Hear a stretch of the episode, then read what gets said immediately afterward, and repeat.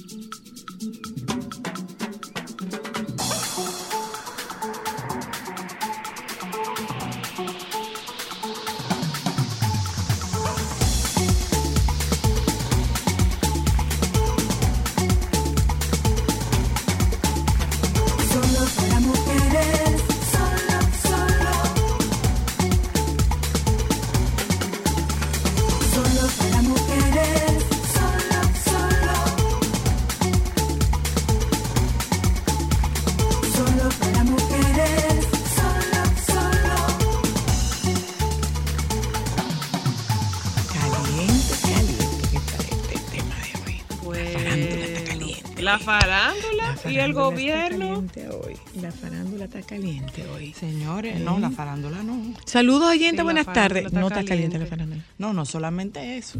Acuérdate que estamos coqueteando con una situación armamentista. ¿A dónde? Nancy Pelosi, Taiwán y China. Sí. Ese también, triángulo amoroso tóxico. También. Eso está, complicado. también. Bueno, oyentes, saludos. Buenas tardes. Ahora, Bienvenidas a Solo para Mujeres. Yo Diga le voy a usted. decir algo. Qué Si usted habla, Thank si you. usted habla, señora Luna, usted tiene que saber que el otro puede hablar también. Ya lo sabe. Y vaya que el otro ha hablado. Pero no hablamos- el otro pero- ha hablado y su entorno también ha hablado. Vamos a Solo hablar- vamos a hablar con el baby. Vamos a hablar de eso, vamos a hablar de eso un chin más adelante cuando el baby nos acompañe en la tarde de hoy porque, eh, como tú bien dices, palabras traen respuestas y hay respuestas y hay respuestas. Y hay varias Así es que, oyentas, buenas tardes, bienvenidas, bienvenidas a Solo para Mujeres.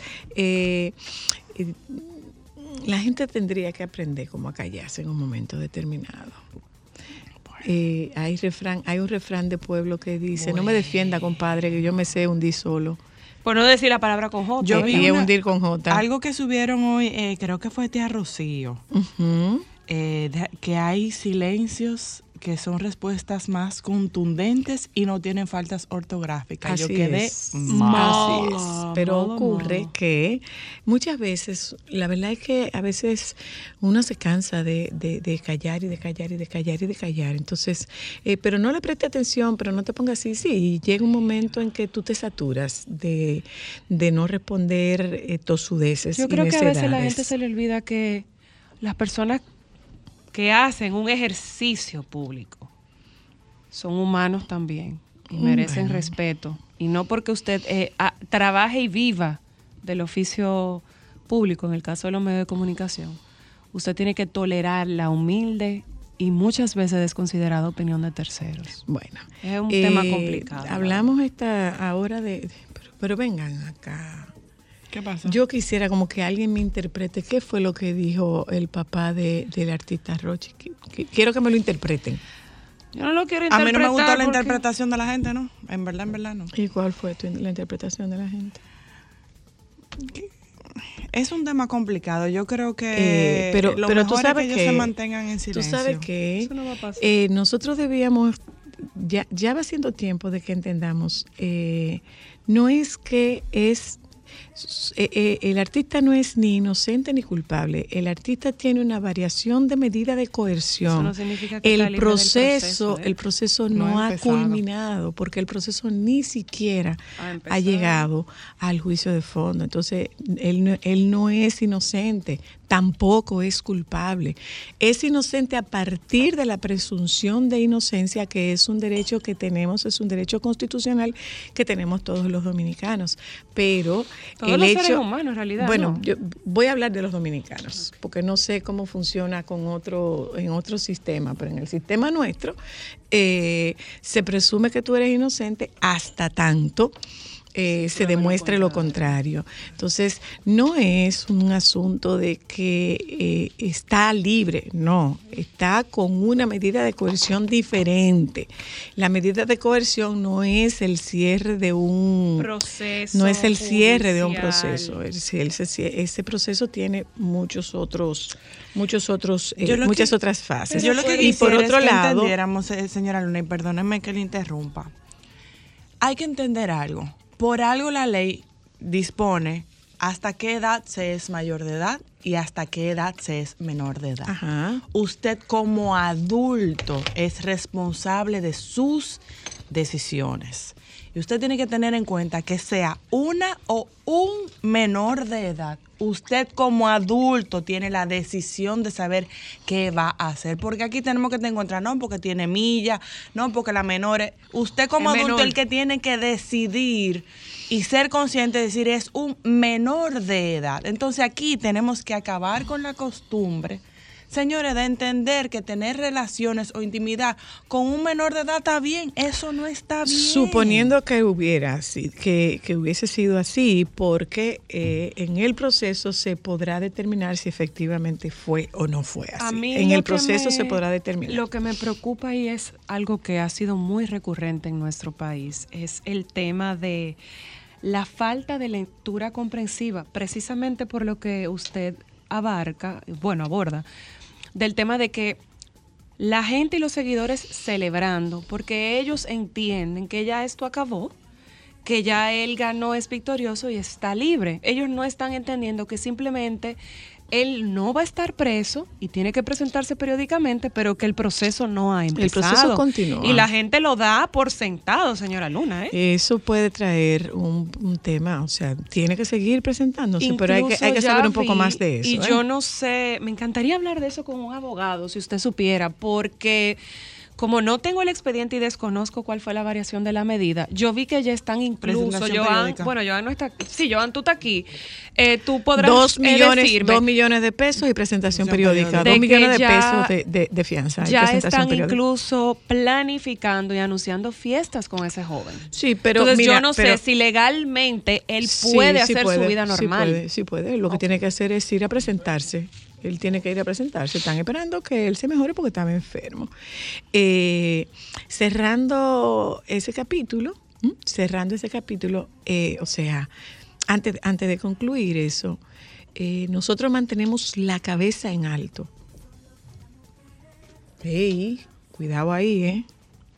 Cuidado ahí, que a los hijos no se les celebran las inconductas. Cuidado ahí. Aunque los hijos son los que nos mantienen, a los hijos no les celebramos las inconductas. ¿Mm? ¿Mm? Entonces es un tema, es un tema de no me defienda, compadre, que yo me sé hundir solo. Por otro lado, señores, uno lo toma como a broma. A mí me, me generó, me captó mi atención la explicación que estaba dando el director de minas, el director de minería. Es sumamente interesante en realidad. me cautivó. Yo lo estuve viendo en la mañana de ayer en el programa El Día, porque eh, estamos entendiendo como que a los mineros que están atrapados eh, hay que sacarlos de inmediato.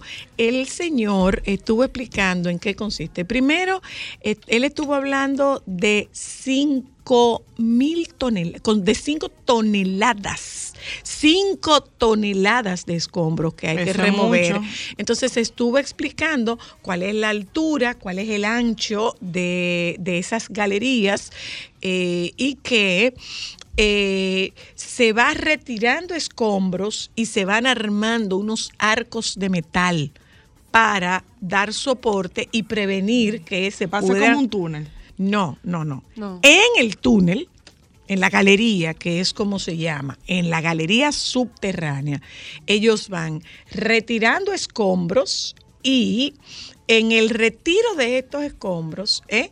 ellos hacen un cuadro de metal que soporte para prevenir otros derrumbes, otros posibles derrumbes que impediría poder llegar hasta donde están los mineros atrapados y poner en riesgo la, la, la vida de Y quienes están trabajando. Sí, sí.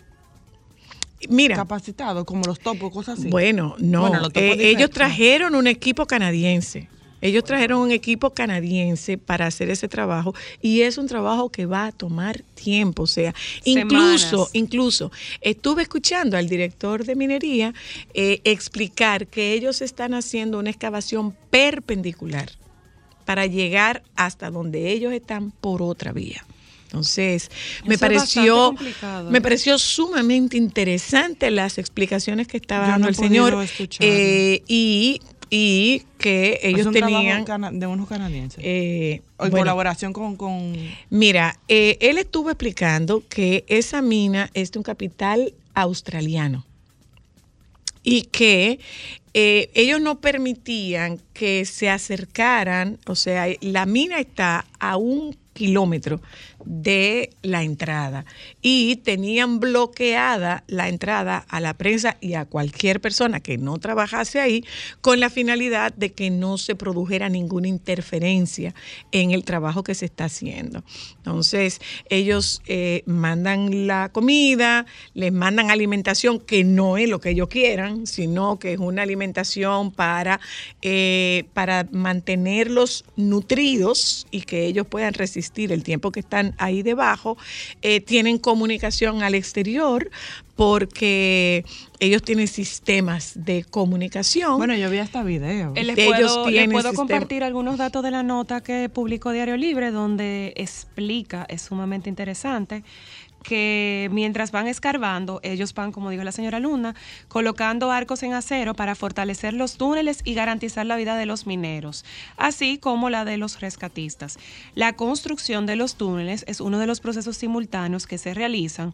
Un primer proceso busca reforzar con estructura de acero el túnel donde ocurrió el evento. Este proceso es mucho más lento que los métodos tradicionales de minería, sin embargo, es necesario para lograr la resistencia del túnel. Indicó eh, Paul Marinco, que es el gerente, que no pueden estimar el tiempo que durará el rescate de los obreros atrapados debido a lo vulnerable del terreno. Claro. El ejecutivo de la minera dijo que las actividades productivas en Cerro de Maimón no se van a restaurar hasta que la vida de todos los colaboradores estén a salvo y que actualmente en las labores de rescate trabajan 70 personas, incluidos especialistas de Canadá. Es sumamente interesante, la verdad, el la proceso. y esposa, el- el la esposa del colombiano está aquí. Sí, la llegó, llegó la ¿Es esposa el del del colombiano. Eh, no, no. Porque yo he visto que No, hay mi una amor. situación con El un del- celular. el del teléfono criollo. Y yo no sé si ustedes se acuerdan de lo que pasó con el chileno. ¿Ustedes se acuerdan lo que pasó con el chileno? Él le Que dio cuando-. No, mi amor, que cuando salió había una situación. Había una por lo que yo situación he visto, afuera. por lo que yo he visto y he escuchado, parece que la situación, porque él está muy preocupado por su teléfono, No, lo tiene amor, su esposa. eh, en este caso, Ay, no, en, es un en poema, este caso, en este caso es especulativo, pero en el caso de los chilenos no era especulativo, llegaron las dos. Ay, qué Llegaron las dos. qué Llegaron las dos. A ver a. Llegaron las dos. Llegaron las dos. Yo me y después que- de ahí, y después de ahí se divorciaron. Como tú Eh, decías esta dos. mañana, tú decías esta mañana que el hombre prefiere No, morir. yo leí en un tweet, uno, porque uno le busca la- el, el lado, el lado simpático de esto. Yo leí un tweet de alguien que decía que con esa reacción, con lo que su cara decía, o como nosotros interpretábamos lo que su cara decía, eh, se evidenciaba que el hombre le tiene menos, menos miedo a la muerte que a la esposa. Claro.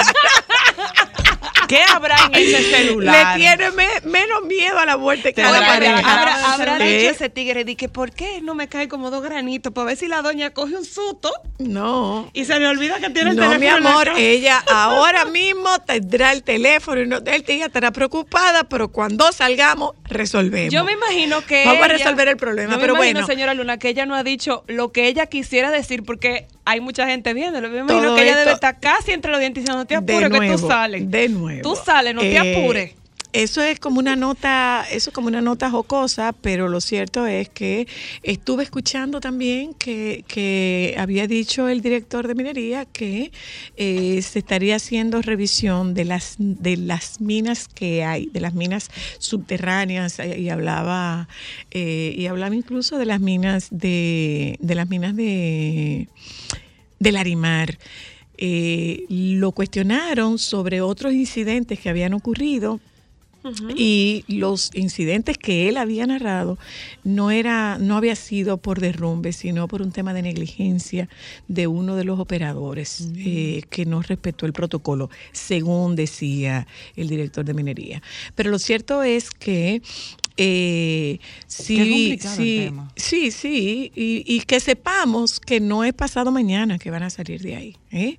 Acuérdense todo el tiempo que tardaron los 33 mineros, mineros chilenos en salir de en salir de aquella de aquella mina tras aquel derrumbe que mantuvo al mundo en vilo por más que casi un mes o más de un mes. Ya Entonces, eso puede tomar un tiempo. ¿eh? Eso puede tomar un tiempo porque eso es un trabajo de filigrana, eso es al pasito que hay que ir haciéndolo para preservar la vida de esos eh, dos mineros que están ahí y los del equipo rescatista. Y como decía, bueno, sí, aquí hay un equipo de, hay un equipo de mineros, hay un equipo de rescatistas eh, eh, canadienses que son los que están eh, junto con el equipo de dominicanos al mando de, de esta operación de No, y rescate. ahí le puedo decir, señora Luna, que muchas veces nosotros como dominicanos tendemos a eh, desmeritar el trabajo profesional de suelo dominicano, de capital humano que tenemos aquí. Y la verdad es que aquí, en cada una de las áreas, y más en áreas tan importantes como eso, hay gente con mucha, mucho conocimiento y experiencia. Pero si es necesario tener un refuerzo, bueno, pues se claro, lo han tenido pues otros países. Hay otros ¿eh? países donde se han dado situaciones y han venido mineros y colaboradores de otras partes del mundo a colaborar también y a Bueno, ayudar. Vámonos un momento a publicidad, gente. Eh, hablamos cosa con el hoy. baby, que la situación está complicada. Está Mm. complicada. ¿Pa- para quién? Eh, Mira, y hoy tenemos un tema de lo Para más Hablamos interesante de- para los varones. hablaremos de los ejercicios. Yo no sabía que, que los varones hacían Kegel. Yo tampoco, yo, me tampoco desayuné sabía a mí. para, para trabajar el, El piso pélvico. el piso pélvico. masculino. Oh, interesante. Eh, sí. Y con mi querida Indiana estaremos hablando cómo hacer de tus colegas tus amigos. ¿Mm? De eso hablamos esta tarde en Solo para Mujeres. Nos vamos a un momento de publicidad. Ya volvemos. Sí, buenas Baby, tardes. ¿cómo buenas estás? tardes. ¿Cómo buenas estás? Tardes. ¿Cómo estás? ¿Cómo está? Buenas Bueno. tardes. Le está, estamos llamando está complicado. para informarle que usted tiene un crédito preaprobado y una tarjeta preaprobada. Bueno, pues se puede quedar con ella, que yo no le he solicitado absolutamente nada y en este momento de mi vida no me interesa más de lo que tengo. Al contrario, quiero deshacerme no solamente, no, no, no solamente me quiero deshacer de las tarjetas de crédito, sino de algunas personas y de algunos compromisos, porque tú sabes que yo abundo. Muy bien, muy Es bien. cuánto. No voy a Eh, y decir no, nada. y ya la gente queda putrefacta y me dice, bueno, pues está bien. Gracias por su tiempo. Sí, porque antes, tarde. antes yo le dejaba, le daba la oportunidad de expresarse. Ya. Y cuando tú No, no dejas que empiecen, No. mi amor, no termina, bueno, media hora después. ¿Cómo está, cómo está usted, Francisco José Sánchez Ramírez? Cuando te Eh, dice, mire, si me llama de una institución para ofrecerme algo ahí mismo corto o para una encuesta, no Igual. dispongo del tiempo. igual yo, no, y no, no. no me interesa. Mire, se lo agradezco, pero yo no estoy interesada. ¿Y ¿Pero por qué? qué? No estoy interesada. Yo sé que usted tiene ¿Pero que hacer su qué? trabajo y yo tengo que hacer el mío. Si usted no ha escuchado la oferta. Cuéntame, baby, cuéntame. Eh, espérate, ¿y qué era lo que yo estaba haciendo que ustedes me agarraron fuera de base? Yo no. Alejandro. ¿Qué pasó? ¿Cómo No fuera me digas que se fueron. ¿Aló? No, estamos aquí. Estamos aquí, cómete Qué la cosa manzana. tan grande que Alejandro siempre quiere boicotear el segmento. Que no. Que estamos aquí. Cómete la manzana. ¿Me escuchas? ¿Aló? Aló. Sí, estoy aquí. Eh, te estamos aquí, te escuchamos. Ah, ok. Entonces, déjame poner esto aquí antes que se me... Tengo varias cosas que comentar. Ayer se hizo el encuentro de prensa en el Bar Moisés Swain del Gran Teatro del Cibao, donde se anunciaron los detalles de lo que será la gala benéfica de estrellas de la danza mundial Mm. en su décimo tercera edición. El evento tendrá dos únicas funciones. El 25 será en la sala de la restauración del Gran Teatro del Cibao y el 27 en la sala Carlos Piantini del Teatro Nacional. Esta gala eh, es a las 8 de la noche en Santiago, es la función de Santiago, y a las 8 y 30 la de Santo Domingo. Eh, bueno, se hizo una conferencia de prensa donde Mónica Despradel, que es la presidenta de Nido para Ángeles y quien produce la gala, habló sobre todos los detalles y dice que vendrán de a esta gala, estarán en esta escena los primeros bailarines Rachel Buriaste y Estelle Ramos de Canadá, Clever Revelo de Francia, desde Cuba vienen Dani Hernández y Gretel Morejón, además de Suiza, Hermina Muligán y Jorge García de Austria, Ludmila Konovalova y Natalia Arja y Alex Peters de Estados Unidos, y de Croacia Guillermo Vitic e Iva Vitic. Y tendrá participación especial de República Dominicana, del Ballet Nacional Dominicano, con coreografía de Pablo Pérez, y del Ballet Clásico Santiago, como invitado con coreografía de Norma García. Ay, qué chulo. Ay, qué, chulo. Entonces ya las boletas están a la venta. Eh, bueno, en todo esas cosas de huepatique, qué sé yo, que en la boletería del teatro, cuestan, eh, las entradas oscilan entre mil pesos y cinco mil pesos Mm. en el área VIP y la verdad es que eh, nada, aquí hay un entusiasmo muy grande. Yo les había comentado a ustedes que es la primera vez que se presentaría esta gala benéfica en Santiago, pero no. Anoche me, me aclaró Mónica que el tercer año, la tercera edición, vinieron aquí a Santiago. Ok. Pero hace 10 años que no venían. Pero está comenzando por Santiago. Está, ajá. Ok. La rueda de prensa primero se hizo aquí, que fue ayer, la de Santo Domingo va eh, en los próximos días y la primera presentación es aquí en Santiago el 25. Ah, otra cosa que les quería también destacar, aunque se está haciendo eh, a beneficio de la Fundación Nidos, eh, Nido para Ángeles, ellos aquí se han unido para también compartir los beneficios, tanto económicos como de eh, lo que es el equipo de la fundación con el patronato Cibao de Rehabilitación. Ah, qué bien. Qué bien. Tú están logrando esa unión porque, por ejemplo, el patronato Cibao, aquí no hay una institución per se. Antes existía una institución que trabajaba con niños con parálisis cerebral y con adultos también.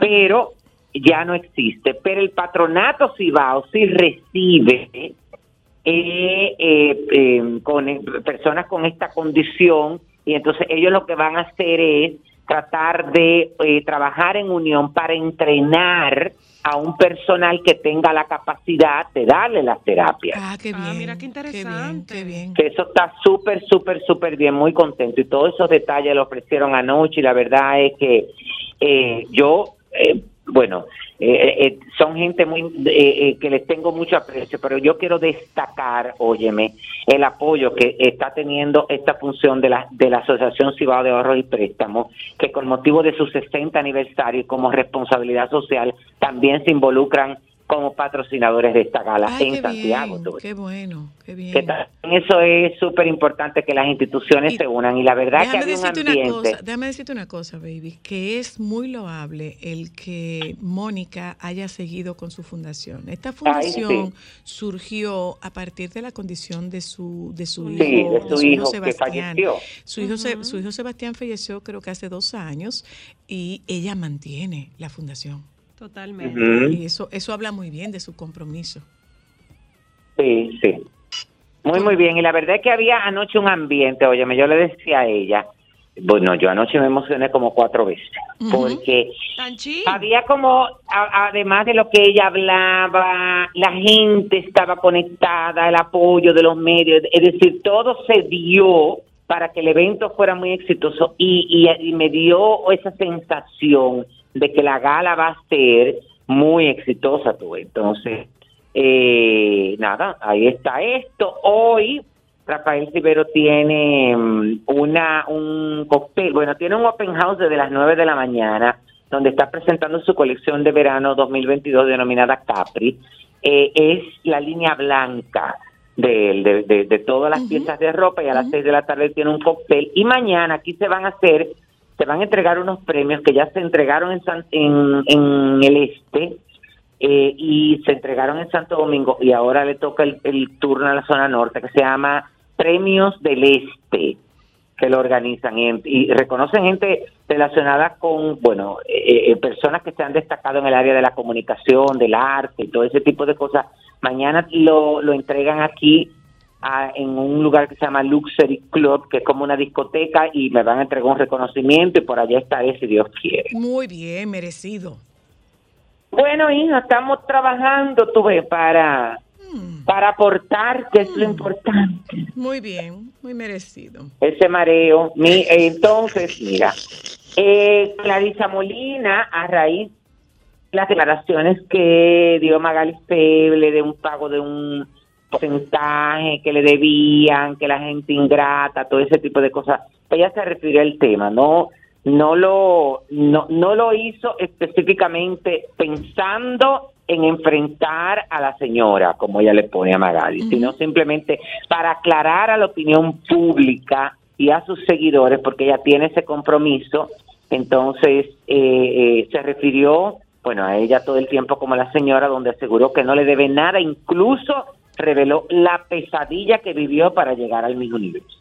A través de un video de casi 10 minutos, eh, hizo un recuento desde su participación en Nuestra Belleza Latina en el 2015, donde no ganó, luego en el Miss República Dominicana en el 2016 y cuando regresó a Nuestra Belleza Latina VIP, donde ganó gracias a Dios, a su familia y al voto del público. Y aclaró, porque una de las cosas que se dijeron fue que Univisión no quería que ella ganara, sino que ganara la que quedó segundo lugar. Y Clarisa aclaró ahí que esa decisión no la tomó ni el jurado ni Univisión, eso lo tomó el, El público, que votó y le dio un 53% de la votación.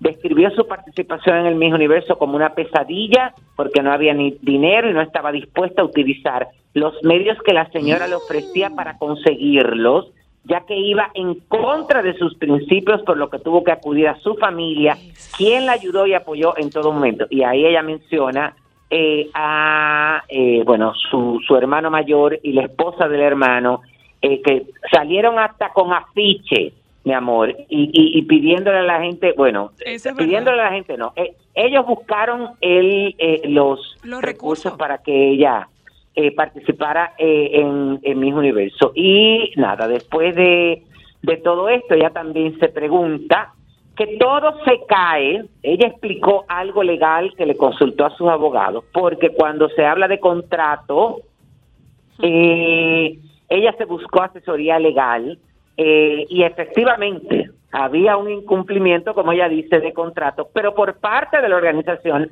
de de República. Dominicana. Universo, porque nunca le dieron lo que supuestamente ella se había ganado. Entonces, automáticamente se cae ese famoso contrato que ella tenía con ellos de darle un 30% de lo que ganara en los próximos dos años. Pero además, Y exacto, esto- eh, eh, eh, voy, voy por ahí, Francisco. ¿Esos contratos se firman por dos años o por un año? Lo de, lo de los por- beneficios. ella, los- ella las hace ella las hace firmarlo por dos años, lamentándolo mucho, que no debería de ser, Pero debería si de ser un solamente año. un año. Totalmente. Eh, pero estas muchachas, óyeme, porque esto tengo entendido que se hace antes del concurso. Esta, es eh, eh, toda, es todas las candidatas que compiten que tienen que firmar este contrato de dos años. ujú, ujú. Entonces no es que después que te, eh, eh, pero en el contrato se supone que te deben de dar ciertos, bueno, ella termina este video diciendo que a raíz de lo que ella está viviendo, de lo que ella pasó, eh, como ahora quiere crear una fundación donde eh, para que las niñas y las jóvenes que quieran entrar al mundo del entretenimiento eh, tengan becas, puedan disponer de becas y así no tengan que pasar trabajo ni ellas ni sus familias, porque así como las hay, Las eh, que tienen los recursos para eso y para más. Las hay también muchachas muy humildes que no tienen los recursos, que son las que tienen las mejores condiciones, ¿eh? casi siempre.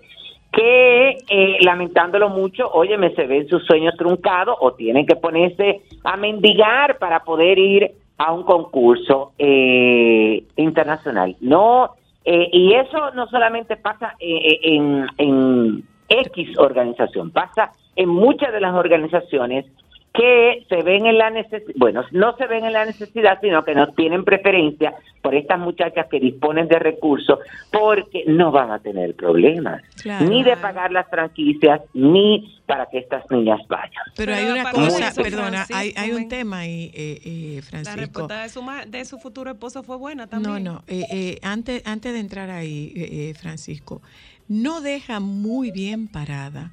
Ay, Dios La, no deja muy bien parada la objetividad de la elección de la organización. Cuando tú dices, cuando tú dices que tú puedes eh, incidir en la selección de una, de una candidata.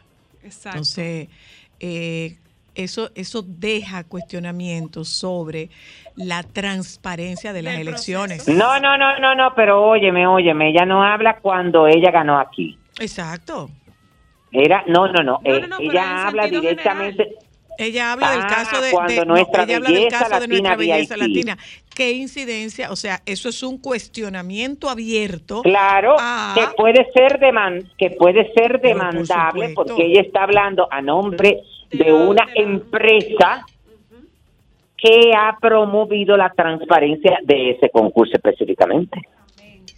Claro.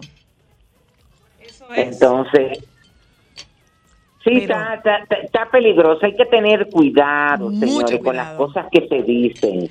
Sobre eso- todo cuando tú vas a involucrar, eh, bueno, Temas legales. Yo- no sé este problema. Yo no sé si Francisco. tú te puede viste, devolver el boomerang. perdón, yo no sé si tú leíste, baby, lo que le respondió a la señora el maquillista de, de Clarisa. Sí, no, no, no, no, no, yo vi eso, mi amor, y me quedé ahora mismo muerto, porque ese es el problema. Yo no lo vi. óyeme. Cuando tú tienes situaciones que tú has tenido en tu vida, tienes que saber cómo vas a manejar tus opiniones. Sobre todo cuando tu imagen está tan cuestionada. Claro, entonces hay, eso, esas son las consecuencias. Entonces mucha gente dice en el momento también, como tú, óyeme, mientras más transparente, te- te estoy, eh, lo que quiero hablar es de la situación con lo del concurso que se iba a hacer aquí el mundial. Ajá. No puedes estar en el medio, óyeme, si eres una persona que te ves involucrada en situaciones y en conflictos. No hay que. Que te puede salir el, el O boomerang, te sea, puede salir mal. es que la objetividad y la transparencia está cuestionada.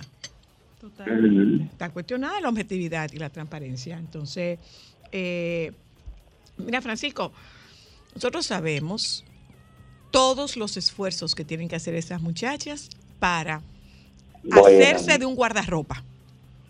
Ya la cantidad de tickets que tienen que vender para llenar eh, el salón, para la no, no, corona, no, olvídate, ahí. olvídate de eso.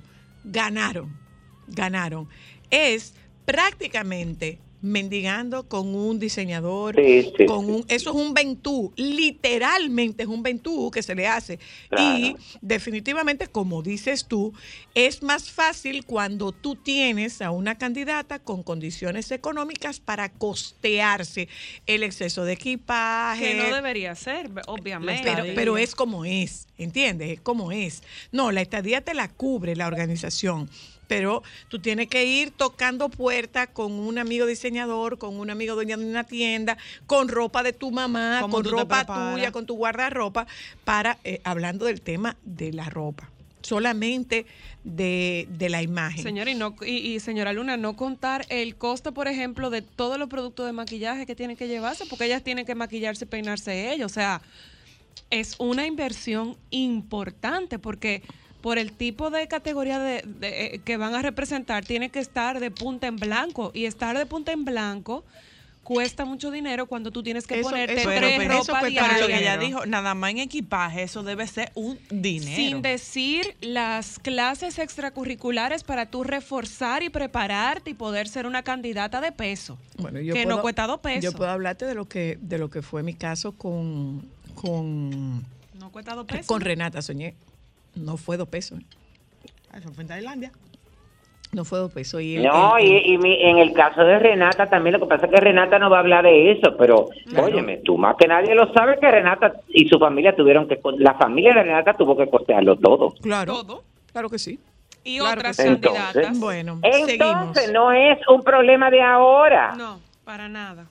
No, no puede ser, pues, bueno, y, y pero aquí aquí de, eh, todo, de todo esto yo me quedo con que no es inteligente La señora. exponer la transparencia y la credibilidad del concurso. No, para nada. No es Para para, nada. nada.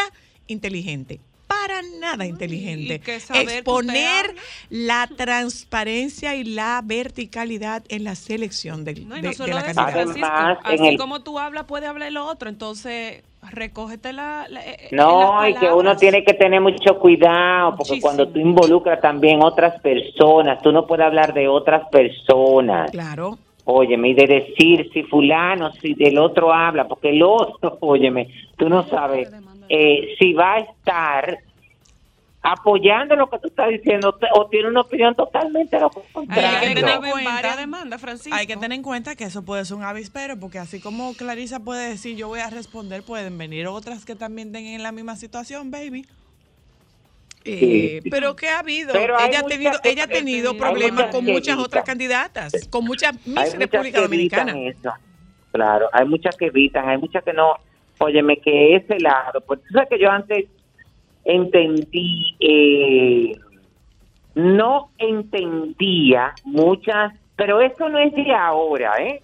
Mi república tiene años con esa situación. Años. Eso fue en los 10, años de. Zoila, óyeme, los años de Zoila y esos años era diferente porque contaba la organización, se involucraba el Estado y tenía que ver muchas veces con el Ministerio de Turismo y con marcas muy establecidas, óyeme, que patrocinaban totalmente tanto el concurso nacional como eh, la participación de estas muchachas internacionalmente. Pero después de esa época, siempre se, eh, que el concurso lo ha manejado el sector privado, excepto en la época de Van Inter, que lo tuvo dos años, que ahí las niñas no tuvieron ningún tipo de problema, pero antes nada. y después, antes y después, eh, arrastraban con ese grave problema. Y a mí me llamaba mucho la atención que hay muchas de estas muchachas, o que pasaron por el concurso, que fueron eh, ganadoras de, de uno de los títulos principales, que no les gusta hablar, y les gusta eh, recordar esa época. Y yo decía, pero serán locas, eh, porque fue una época importante. Y no fue ninguna época importante, ni la recuerdan de manera bonita Claro. Fue sabe. traumatizante, fue traumatizante y les marcó su vida de una forma negativa. Ya Yo, por sabe. ejemplo, viví con una niña, óyeme, ese proceso que hoy por hoy, óyeme, ella ni siquiera publicó un TBT de esa época, porque ella dice que para ella esa fue su época más oscura. Ay, qué pena. Sí, sí, sí, sí, sí, Que sí. ella no sabe cómo ella se dejó convencer de meterse en ese disparate. Y yo me, óyeme, y hoy por hoy también yo viendo cómo mi hermana se desarrolló profesionalmente, personalmente, creó su familia. Tú sabes que a mí me propusieron en el año 93, en el año 93 aquí no se hizo concurso de mi República Dominicana, sino que ese año se iba, se eligieron dos candidatas para mandarla, una a mi universo y una a mi mundo. A mi universo eh, eligieron una niña que estaba inscrita para competir en mi República Dominicana del 92, pero se salió, que la sacaron para mandarla a mis universo, que fue eh, Lisa González de la Vega que a mí me tocó entrenarla. Y no me acuerdo quién fue la que eh, eh, en ese año también designaron para que fuera mi- ah, no, al Miss Mundo dio chance a que la que se eligió en mi república, que creo que fue eh, Gina Rojas, participara en Miss Mundo. Bueno, la cuestión es que pasó eso. Pero la idea era elegir la que fuera Miss Universo eh, con dedo y la que fuera Miss Mundo también con dedo para dejar las que ganaran en el 92, eh, pe- perdón, las que ganaran competir, eh, eh, eh, ¿cómo que se llama? No hacer el concurso en el 93 porque no había el tiempo y a- dejar el del 94. Así creo que fue que pasó la situación. Y a mí me plantearon, óyeme, que si No, que si yo quería que mi hermana compitiera en mi mundo, directamente, la coronaran y la entrenaran. Y en el momento a mí me pareció muy bonito y hasta ella se entusiasmó, tuve. Lo que pasa es que cuando nos sentamos a pensar la situación, yo le dije a ella, ¿por qué? Yo le dije a ella, óyeme, tú te vas a enfrentar con esto, esto, esto, esto, esto, esto, esto y esto. ¿Tú Y cuando yo le hablé a ella, claro, ella me dijo, yo no me quiero enfrentar a nada de eso, es decir, que ni se lo plantees a mi papá. Y yo llamé y le dije, no, ella no quiere porque ella eh, emocionalmente no está preparada para eso. Y ya, Ahora, una pregunta. ¿Necesita la organización este escarceo en este momento? para nada. Entonces, muy poco inteligente. Sigue no había necesidad de llegar a ese extremo. Y mucho menos de enfrentarte con una gente, óyeme, Y ese que no, que popularmente tiene tanto cariño, tanta credibilidad y está tan bien posicionada. Y tan poco rechazo. De nuevo, Claro. no lo asumamos personal. Necesi- Claro. ¿Necesitaba la organización este ruido? No, no, No, no Para enti- nada. entiendo que no. ¿Necesitaba la organización este Sobre ruido? todo- De hecho, cuando tú vayas a hacer una solicitud de un patrocinio, ¿qué va a pasar? Van a decir que no. a mí no me vincule mi marca a escándalo. Pero es que no puede ser, sí.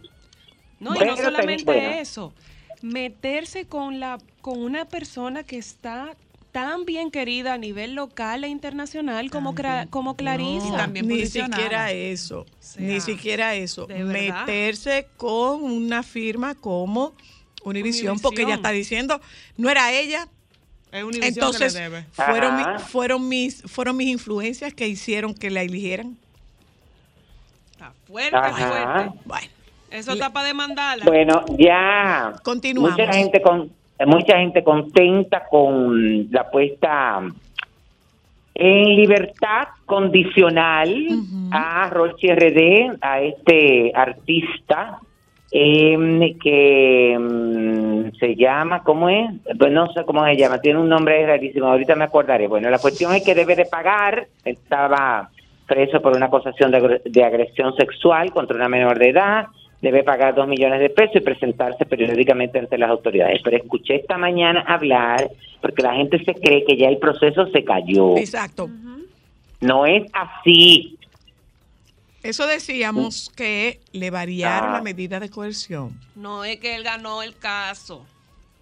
No, no. Es decir, para no que es la que gente inocente. no lo, no lo celebre, ni ese tipo de cosas, en, en- el mal sentido, porque usted lo puede celebrar y está muy bien, ya le han aparecido, ya lo han contratado para cinco fiestas, todo ese tipo de cosas, todo. Yo espero también que este muchacho tenga, eh, si no tiene él esa capacidad de analizar por lo que ha pasado y por lo que está pasando, sí gente que está eh, cerca de él y que busque una ayuda profesional, porque esto hay que, esa parte, él tiene que trabajarla. Pero imagínate No, tú, tú, no te con- puedes quedar imagínate igual, tú con la problema. respuesta. Imagínate tú con la respuesta del papá que nosotros no bajamos la cabeza. Si usted Ah, está, si usted está, nosotros nos mantenemos firmes con la cabeza en alto. Si a usted lo están cuestionando, eh, deje esa, deje esa petulancia, ¿eh?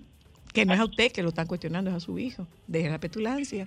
Eh, Esa palabra es tan profunda, ajá, esa palabra es tan profunda, tan buen significado, pero tiene una pronunciación tan fea, Piensa igual. porque como Ok, que es sinónimo perdón, de algo que perdón. huele mal. Pues, mira, muchacho.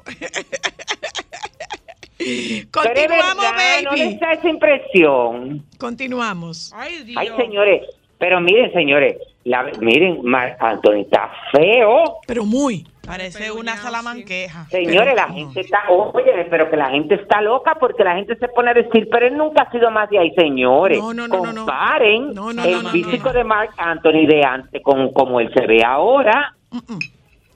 No, Está estropeado, está estropeado. no, pero es una cosa, los pellejitos se ven. Ay, baby, ¿qué le estará pasando? sí, porque, que- porque no es pellejo, porque cuando, como él es tan flaquito, es pellejito.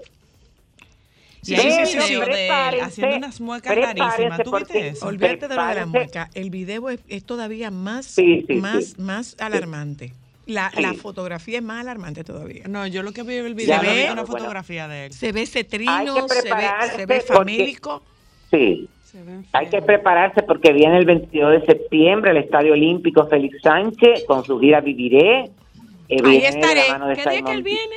22. De- el 22 de septiembre viene de la mano Eso de Simon jueves. Díaz. Ya tuboleta.com.do anunció la preventa exclusiva con un 25% de descuento del 4 al 9 de agosto. Ahí estaré. Vayan La todos venta bien. general inicia a partir del 10 de agosto.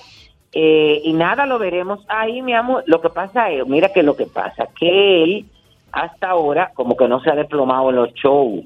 Y la gente lo ve que tiene la misma energía, porque la verdad es que él no ha bajado la guardia, ¿eh? Bueno, pero, pero y se él ve, sigue teniendo la energía, pero tiene que revisarse. se ve de tutanao. Está peleado el Sí, sí. Se ve de tutanao, de tutanao. ¿Nos podemos despedir?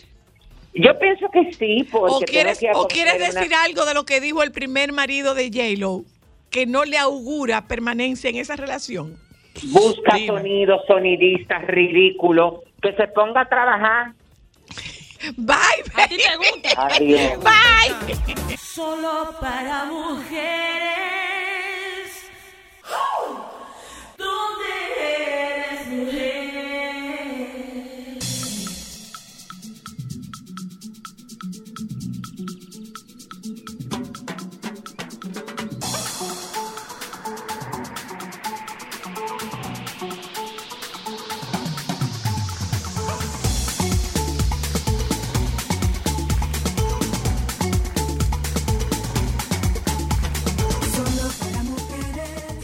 Eh, mi amiga querida Ana, Ana Luna, ¿cómo tú estás, prima? ¿Cómo te va? Sí, porque es una prima más. Una Bien, prima.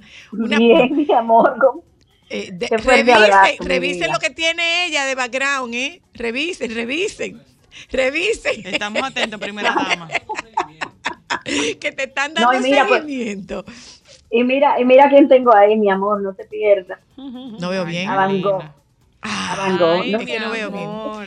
Tú ves, vamos mejorando, vamos mejorando. Mira, eh, Ana, yo no sabía que existía, que, que los varones hacían Kegel. Importantísimo para ellos que se preocupan tanto de la disfunción eréctil, de cuando ese pene no responde a lo que el pensamiento tiene aquí. Entonces, es- eso se corrige con los ejercicios del doctor Kegel. Acuérdate que fueron ejercicios creados eh, para el tema de la disfunción, para, para el tema de la incontinencia urinaria, para el tema de la incontinencia fecal. Y esto nos afecta a todos, a todos, porque hay una señorita que se llama ley de gravedad, que siempre lo, lo, lo traigo al tema, que son 9.8 kilómetros por segundo, que lo lleva todo hacia abajo, Claro. todo. Claro, claro. Y todo es Los todo. Todo. La ley de gravedad. todo, todo. todo es todo. Entonces, al igual que nosotros, ellos tienen un piso pélvico.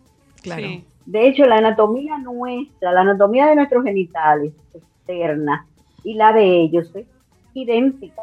Ujú. Entonces, ¿qué pasa? Que nosotros el clítoris se queda pequeñito y en ellos el, el componente I, el antígeno I, los hace crecer.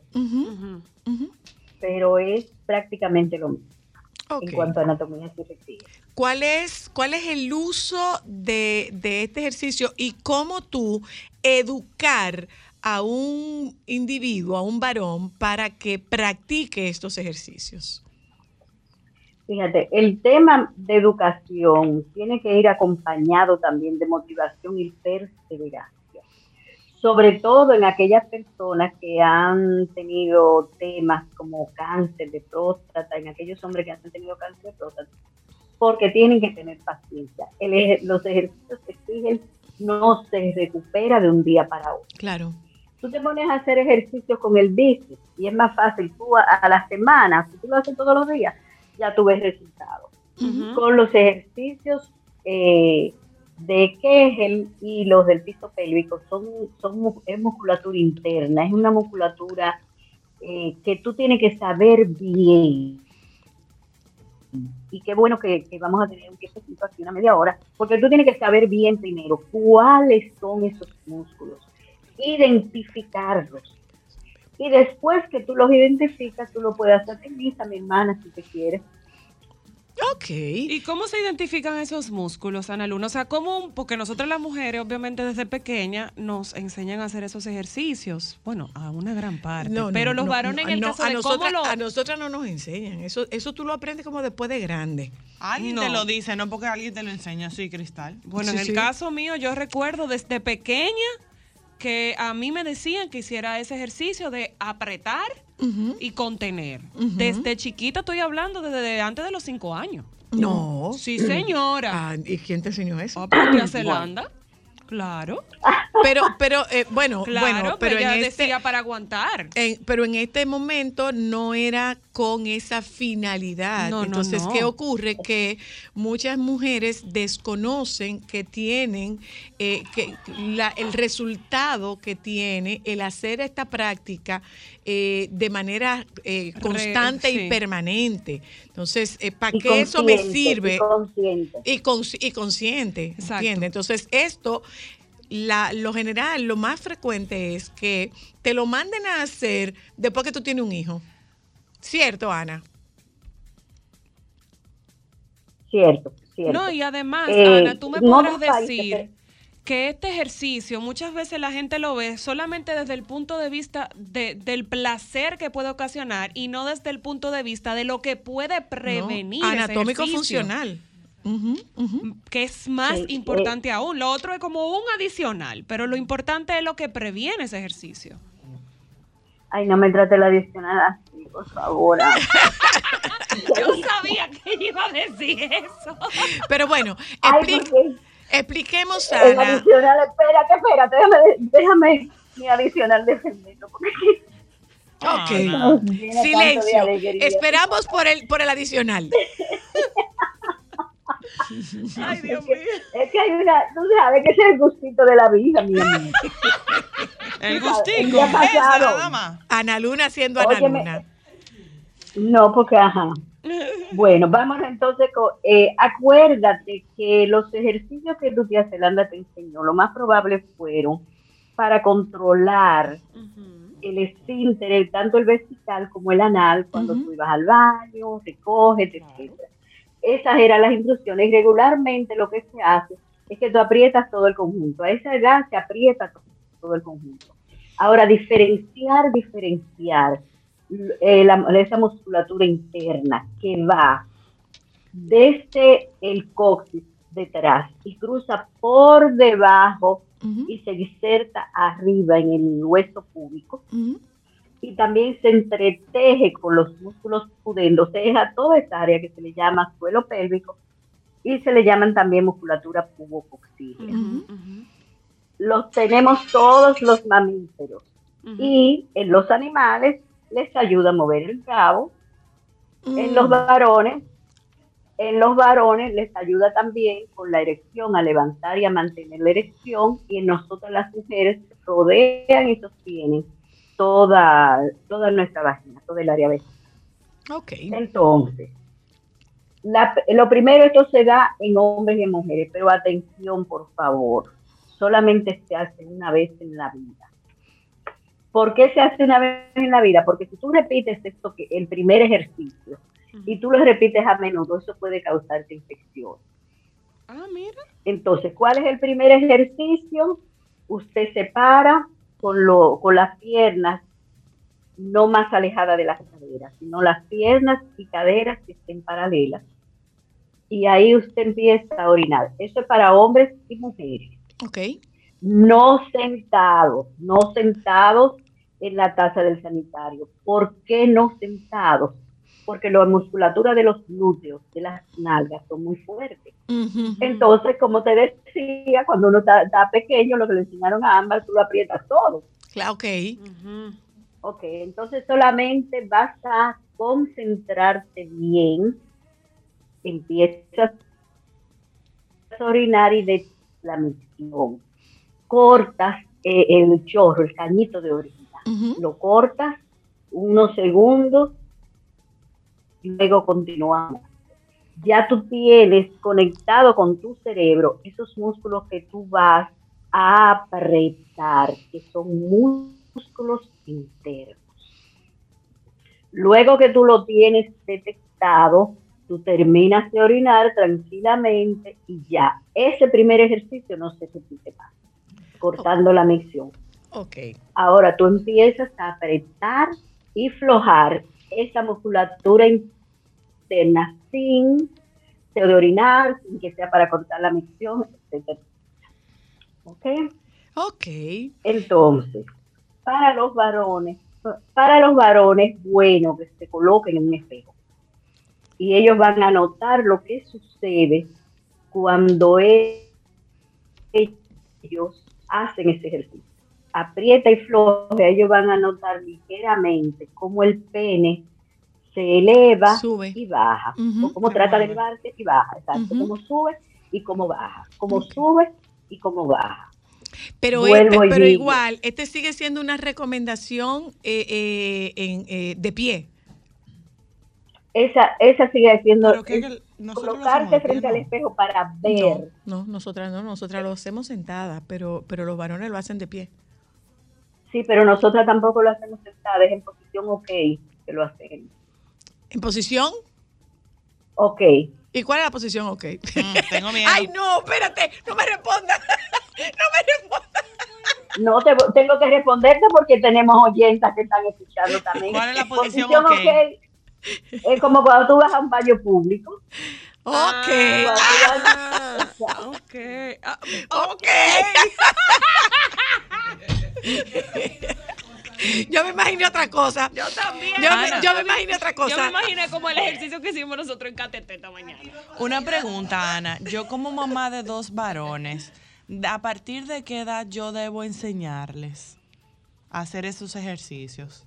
Yo te diría que ya más es para la adolescencia. A partir de la Porque adolescencia. mientras, sí, a partir de la adolescencia, y ellos no están en eso. Además, los varones eh, jóvenes, a través de, lo- de otros deportes, tienden a comprimir mucho esos músculos. Y los varones también, en su plenitud sexual, eh, eh, el pene se erecta, tienen una penetración, pueden tener su orgasmo y eyaculación, que a eso vamos después a separar el orgasmo de eyaculación de los varones, tienen su orgasmo y su eyaculación y el pene puede seguir erecto. Todavía a esa edad no hay problema Claro, de distensión claro. muscular, porque estamos jóvenes. Todavía hasta los, entre los 27 y 30 años, esa condición continúa. Ya a partir de los 29, 30 que empiezan entonces eh, otras cosas. O sea que francamente ellos hasta su primera adolescencia. A veces hay madres y padres que le da vergüenza tocar estos temas con los hijos. Entonces usted los refiere a donde es su urólogo o su ginecólogo en el caso de las hembras. Ok. Ok. Ok. Bueno. Entonces seguimos con el ejercicio. Después que tú tienes en tu cerebro qué músculo es que tú aprietas, ya esto tú lo puedes repetir durante todo el día. Yo Ujú. recomiendo empezar con 10 ejercicios cada vez. 10 10 ejercicios repeticiones. tres veces al día. 10 repeticiones. 10 repeticiones tres veces por día. Después la vas a subir la primera semana, la segunda semana la llevas a 20, pero subes 5 veces por día. Ok.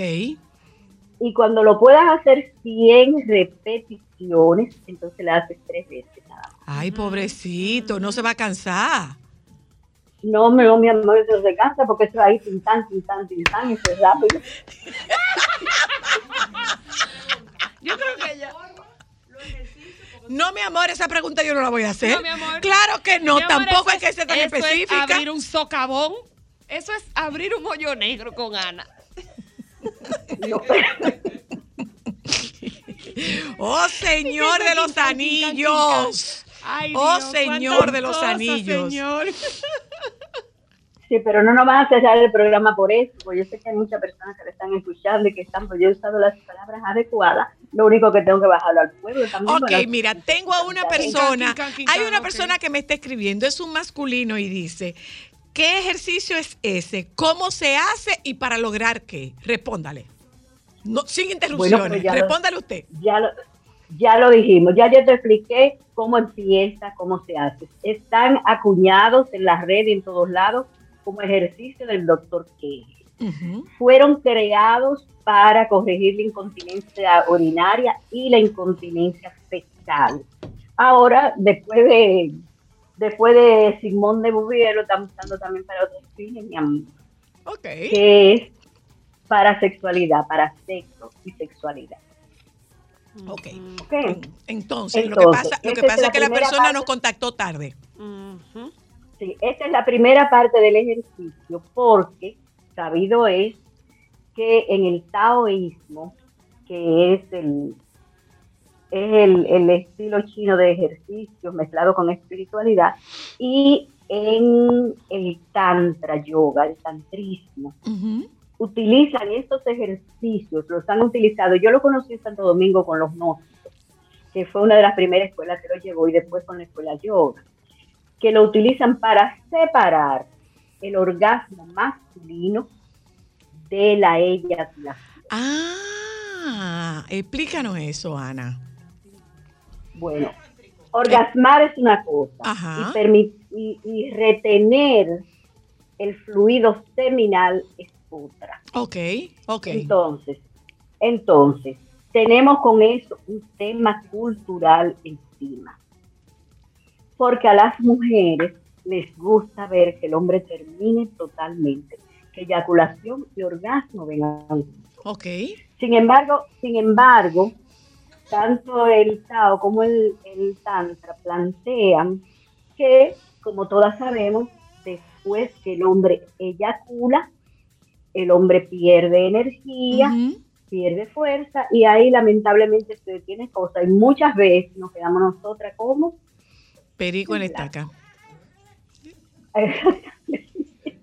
nos quedamos en blanco. Entonces, con eso hay que tener, tú sabes, eh, pero también vuelvo y repito, no es fácil.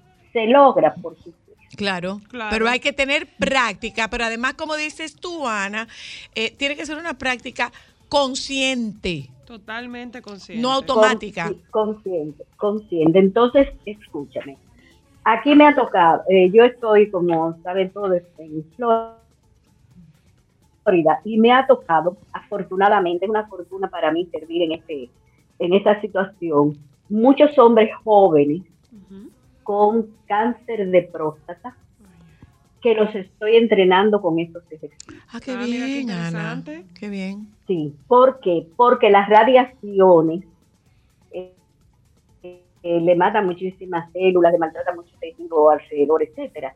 Entonces muchos de ellos presentan pobre función eréctil, para no decir de que ninguna, eh, y también incontinencia fecal. Jesús. ese es un caso, esos son de jóvenes. Entonces surgen otras cosas hoy, la como tú sabes, alrededor de eso surge la ansiedad, con la ansiedad viene el ataque de pánico, porque Claro. cada vez que voy a una tienda, voy con un miedo Claro. de que eh, puedo defecarme ahí mismo. Entonces tengo que andar con pamper, entonces el mal olor y la... Óyeme, una Su situación terrible. Y, ese- voy y- donde y- un médico. y se está y voy a sacar el y y tú estás haciendo uso de estos ejercicios de Kegel para, para, esto. es Qué bien, para eso. qué bien, para eso. Me siento, me siento muy bien con los logros. Qué bueno. Unos empiezan a disminuir y desde que empieza a disminuir empiezo a ponerle la pila de una vez. Bueno, ya yo me tengo que despedir de ti a propósito de ponerte la pila. ¿Por qué tan rápido? Yo creo que tenemos más tiempo. Entonces, eh, en una próxima ocasión vamos a trabajar más despacio para el tema de la separación del orgasmo con la retención de semen. Sé que sé de muchos varones que te lo van a agradecer. ¿Mm? Sí. Oye, eh, de semen, porque hay un líquido que es el, lí- eh, es un- el líquido donde están todas las proteínas, etcétera, que no tiene nada que ver con el semen. Ah, Ese será, ese será nuestro próximo tópico. Te mando un beso grande, Ana, querida. Gracias por compartir con nosotras toda esa sabiduría que te, que te, que te identifica. Te quiero mucho. Un beso grande. Eh, gracias. Nos vamos un momento a publicidad. Regresamos de publicidad. Si yo me paso mucho tiempo en el trabajo, yo debo ser amiga de mis compañeros de trabajo. Solo para mujeres.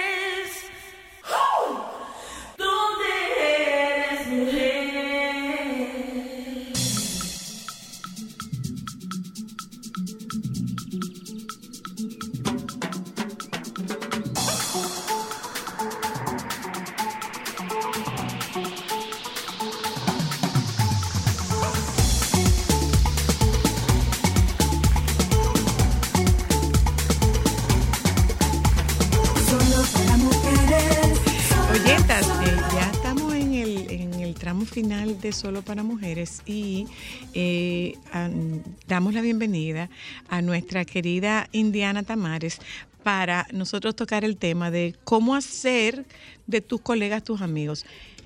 A los trabajos se va hacia mitad. Buenas tardes, oyenta. Ella, ella atrapa uno, ¡pam! A los trabajos se va hacia mitad. Saludo, queridas amigas. En esencia, no. No. Las empresas, las organizaciones tienen objetivos muy específicos. Más las empresas del sector privado existen para hacer dinero, para generar riquezas, generar empleo y aportarle al Estado. Ese es su propósito. Lógicamente, si así cumpliendo ese propósito, tú puedes que- crear un legado, pues magnífico, ¿ok? Ok. Ahora bien, ustedes todas saben que los espacios laborales rinden más que nuestra tiempo- propia es- es- es familia. donde tú más tiempo estás. estás. demasiado tiempo, estás con personas que no escogiste, sino que simplemente en algún momento llegan, te llegan algunas por obligación, porque te asignan a un equipo, te asignan a un proyecto y te ponen como ahí. ¿Verdad? O por designación, porque tú eres contador y entonces al ser contador, pues lógicamente te vas al área de contabilidad o de costos o de control. Pero también hay otros modelos que son los liderazgos automáticos, los liderazgos sociales, que se dan cuando las personas interactúan normalmente entre ellas. Es fantástico porque claro que existe esa energía, esa química que nos dispone a que alguien nos guste o nos deje de gustar. Ok. Entonces, ¿qué hacen formalmente las compañías que cuidan el ambiente laboral? Lo vigilan, lo miman, trabajan el clima de la Pero las grandes corporaciones, porque a nivel mediano no siempre se está pendiente del clima laboral eh, o, o- o no se está tan pendiente como se debía, Hay como quizás. sí y hay como un no. Ok. Eh, quizás en los últimos 25 años esto ha cambiado un poco más y ya las empresas están más conscientes de cuidar y velar por el espacio laboral, además de que a nivel de infraestructura la ley nos obliga, ¿verdad? La gente tiene que estar protegida. Pero a nivel psicológico y psicosocial es muy ganancioso. Ahora bien, otras personas, otros empresarios no se percatan. A veces yo pienso que hay mucho desconocimiento de lo importante, pero afortunadamente la labor del psicólogo en las organizaciones ha mejorado bastante este aspecto, ¿verdad? Entonces, no es un objetivo directo de las organizaciones el que creemos amistad.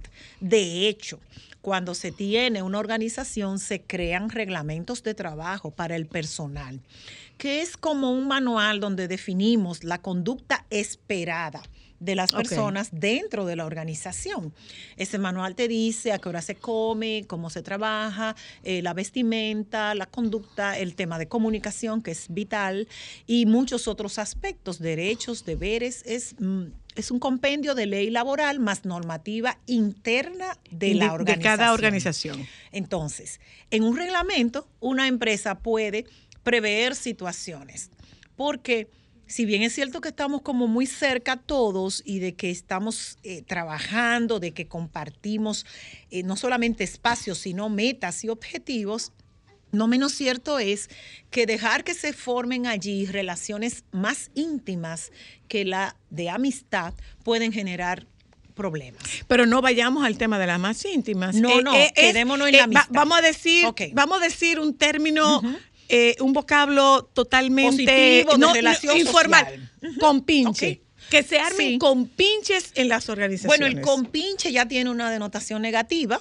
eh, habla como de colisión, habla de gente que se pone de acuerdo para cosas y eso no es bueno en el ambiente de trabajo. Sin embargo, cuando hablamos de amistad por compartir, por sanidad, por esa relación que nos permite crecer a todos, claro que es positivo. Ok. Y se debe y se puede y ojalá lo fomentemos en los espacios. Pero ¿qué ocurre? Lo que ocurre en las organizaciones es que es un espacio como natural de competitividad. Si Zoila y yo somos vendedoras en esa empresa, trabajamos en la misma zona, es claro que tenemos una meta de venta, entonces llegamos a Sol y claro que las dos vamos a querer conseguir ese cliente. Y entonces allí hay una situación que puede generar en, en conductas que no son gratas para el mundo del trabajo, como las zancadillas, como el chisme, eh, como las componendas, eh, el empujar cosas que, que me parece muy denigrantes a nivel humano. El mejor consejo para crear amistad en el trabajo es mantenerse lo más transparente posible.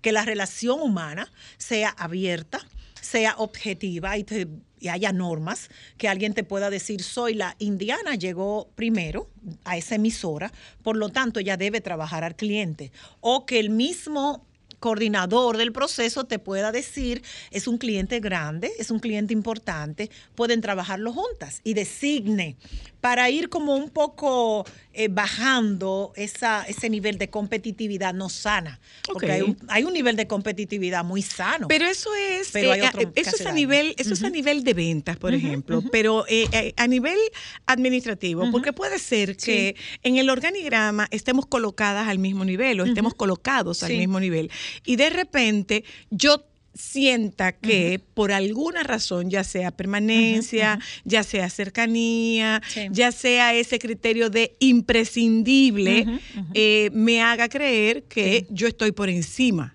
de fulano. Sí, necesariamente. Mira, tiene mucho que ver con la naturaleza de las funciones que le toque a las personas, tiene mucho que ver con los estilos de liderazgos. Hay líderes muy informales, demasiado cercanos, que violentan la institucionalidad.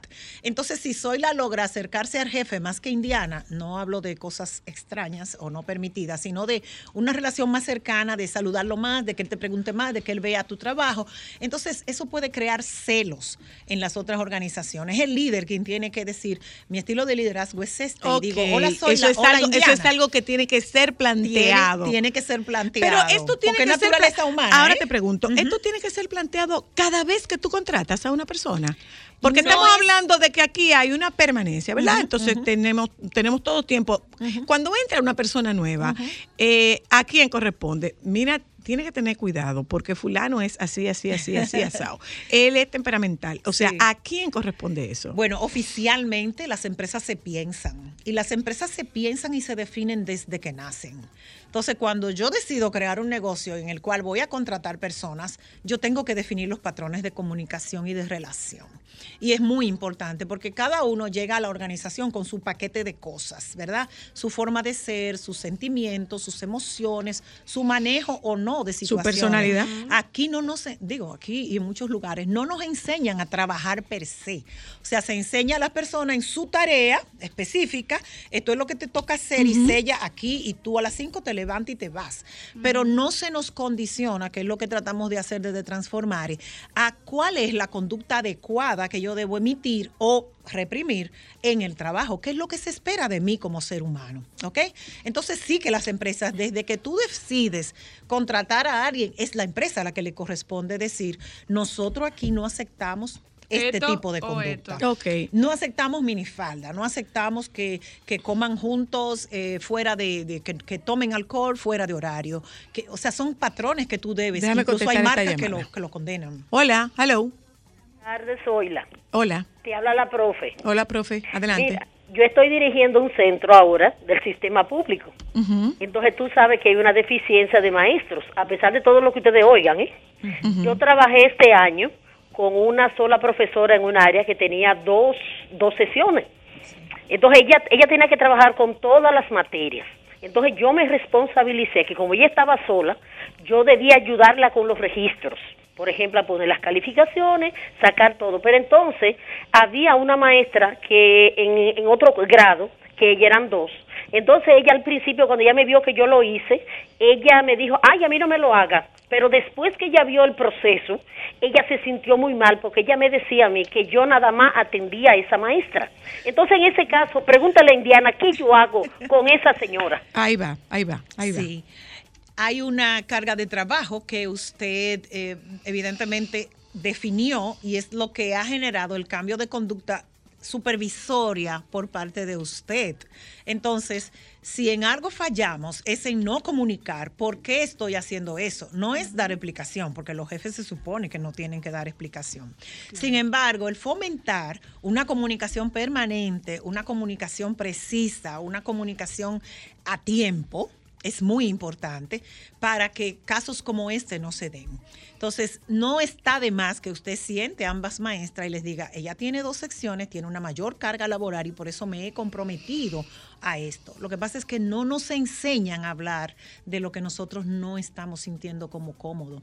La gente se queda callado y es la Y va comunicación tragando, va tragando, Sobre todo va por el tema de que tragando. tiene miedo de perder su Sí, trabajo. pero la o de comunicación ser una es- persona La complicada. comunicación es como el estrés te va a salir por algún lugar. Por algún lado sale. En la organización que no hay mecanismos de comunicación claros, confiables, transparentes, fiables, frecuentes, entonces tú vas a tener una cultura llena de chismes. Porque aunque la gente no lo diga oficialmente desde que salga al pasillo y aunque lo, Lo murmure para sí, claro. lo va a decir, lo va a decir, "Co- que lo que se cree fulana. Y absolutamente alguien más te va a escuchar. Entonces es mejor sentarse en una mesa, escuchen, en una mesa y decir, por favor, Cristal, ¿qué está pasando con esto y con esto? Y lo abordemos. Yo sé que son conversaciones incómodas, pero para crecer Pero tienen que tenerse. hay que Hay que tenerlas, tenerlas. Tengo que contestar esta llamada. Hola, hello. Gracias, buenas tardes. Adelante. Gracias. Yo tengo un caso. En, en mi empresa, eh, como secretaria está mi nuera. ¿Qué sucede? Que no se le puede llamar la atención. Porque ella paga con todo el mundo. Ahora mismo solamente estamos relacionadas con cosas de trabajo, pero como nuera ya no me ve, no me habla, no esto, no lo otro. Entonces, es una le pasa cualquier cosa, viene y lo paga el trabajo. Si le llama la atención, viene y paga con todo el mundo. Entonces, ¿qué yo puedo hacer? Aparte ¿Quién es la que jefa en esa, en esa empresa? Se supone que yo. Ah, ok, se supone. Se supone. Uy, Se me supone. preocupa, se supone. Bien, eh, el arreglo entre familiares que trabajan juntos debe darse desde el inicio. Incluso existe un mecanismo llamado matriz de relación familiar, en la cual los familiares van a fundar un negocio o va a haber un contrato de trabajo o va a haber una, subcontratación cualquiera que sea. Tú tienes que sentarte y decir, ok, mira Cristal, aquí somos madre e hija, pero en el programa yo soy la señora Luna. ¿Ok? Y entonces has fallado en ese, en ese tema. Desde el punto de vista de tu nuera, evidentemente esto es un síndrome lo que ella está reflejando es una situación de salud institucional.